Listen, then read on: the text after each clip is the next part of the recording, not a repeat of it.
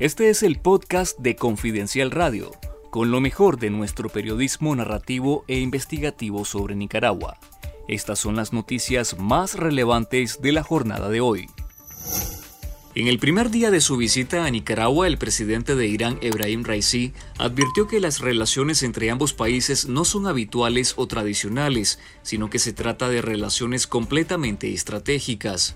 Durante el primer encuentro en suelo nicaragüense entre ambos mandatarios, Ortega elogió a Raisi y despotricó contra Europa, Estados Unidos y revivió el proyecto fallido del Canal Interoceánico por Nicaragua.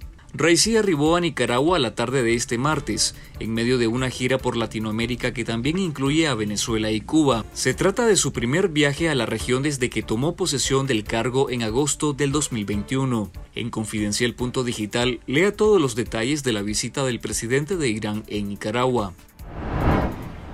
El gobierno de España otorgó la nacionalidad española a otros 29 nicaragüenses que fueron declarados apátridas por la dictadura de Daniel Ortega y Rosario Murillo. Con estas nacionalizaciones, suman 75 los nicaragüenses beneficiados hasta el momento. Entre los ciudadanos que fueron nacionalizados por España se encuentra el obispo en el exilio Monseñor Silvio José Báez, la excomandante guerrillera sandinista Mónica Baltodano, el economista y ex precandidato presidencial Arturo Cruz y el ex magistrado de la Corte Suprema de Justicia y padrino de bodas de la pareja presidencial Rafael Solís Cerda. La concesión de nacionalidad a los nicaragüenses se ha realizado por carta de naturaleza, un trámite excepcional y mucho más rápido que los cauces habituales, que evita que estas personas prolonguen su situación de apátridas durante mucho tiempo.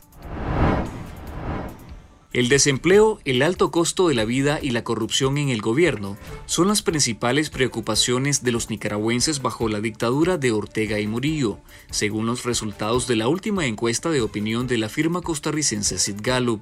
A la pregunta cuál considera que es el principal problema del país, la respuesta de los encuestados fue la corrupción en el gobierno y el desempleo, ambos con un 23%, el costo de la vida con un 17% y la delincuencia con un 9%. La tendencia de que el 62% de la población nicaragüense consideran que el régimen de Ortega y Murillo conduce a Nicaragua por el rumbo equivocado se mantiene inalterable, de acuerdo a los resultados de la encuesta elaborado entre mayo y junio de 2023. El periodista guatemalteco José Rubén Zamora Marroquín, principal crítico del gobierno del presidente Alejandro Yamatei, fue condenado este 14 de junio a seis años de prisión por un supuesto caso de lavado de dinero, en un proceso señalado de estar plagado de irregularidades. El periodista, fundador y presidente del medio de investigación El Periódico, había divulgado investigaciones de corrupción y sobornos que involucraban a Yamatei, previo a su captura el 29 de julio del año pasado. Posterior a conocer la condena, Zamora Marroquín dijo que sigue siendo inocente.